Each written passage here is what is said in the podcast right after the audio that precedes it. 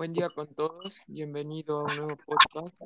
Hoy día vamos a hablar sobre el ensayo número 3, forma, materia, uso y lugar del libro de la Pontificia Universidad Católica de Chile. Eh, doy pase a mi compañero para que nos dé una breve descripción sobre el ensayo. Eh, bueno, buenos días. En este tema vamos a hablar eh, más específico sobre la forma. Encontraremos que se habla muy claro sobre la arquitectura occidental, donde encontramos una referencia muy alta sobre las edificaciones griegas. Eh, también encontramos que mm, a esto se va agregando una referencia numérica, para así posteriormente poder interpretar, interpretarlo correctamente y para que se vaya conformando una especie de módulos, eh, utilizando un material muy importante que sería la piedra, y asimismo eh, encontrar que sea paulativo, paulatino y la edificación vaya creciendo automáticamente como las columnas griegas que ya se va visualizando a diario o en, en, en estos temas. Va a hablar mi compañera.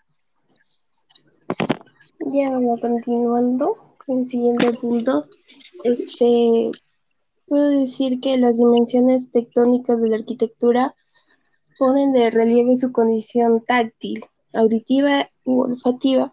La muestra afecta por el paso del tiempo y es testigo de las operaciones constructivas que lo llevan a cabo. Significa también pensar este, como estructura, esto es como problema del equilibrio y la resistencia, y como acción del peso y esfuerzo.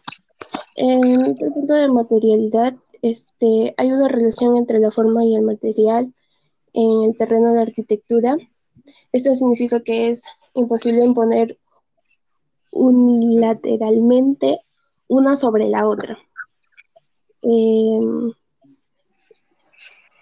también puedo hablar del, de la utilidad. Este, la condición útil no es adjetiva, sino sustantiva para el caso de la arquitectura. Ella no constituye un simple agregado a sus cualidades formales o posible belleza. La arquitectura se atrectura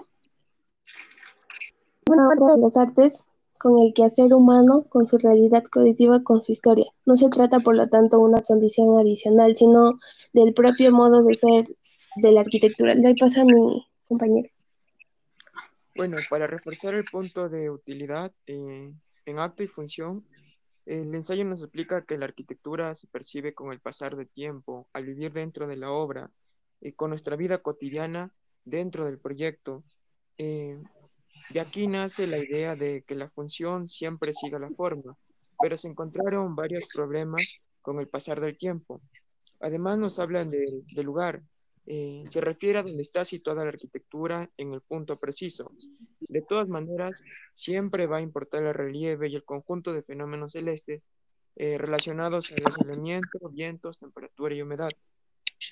Es importante realizar siempre un análisis micro y macrogeográfico para entender el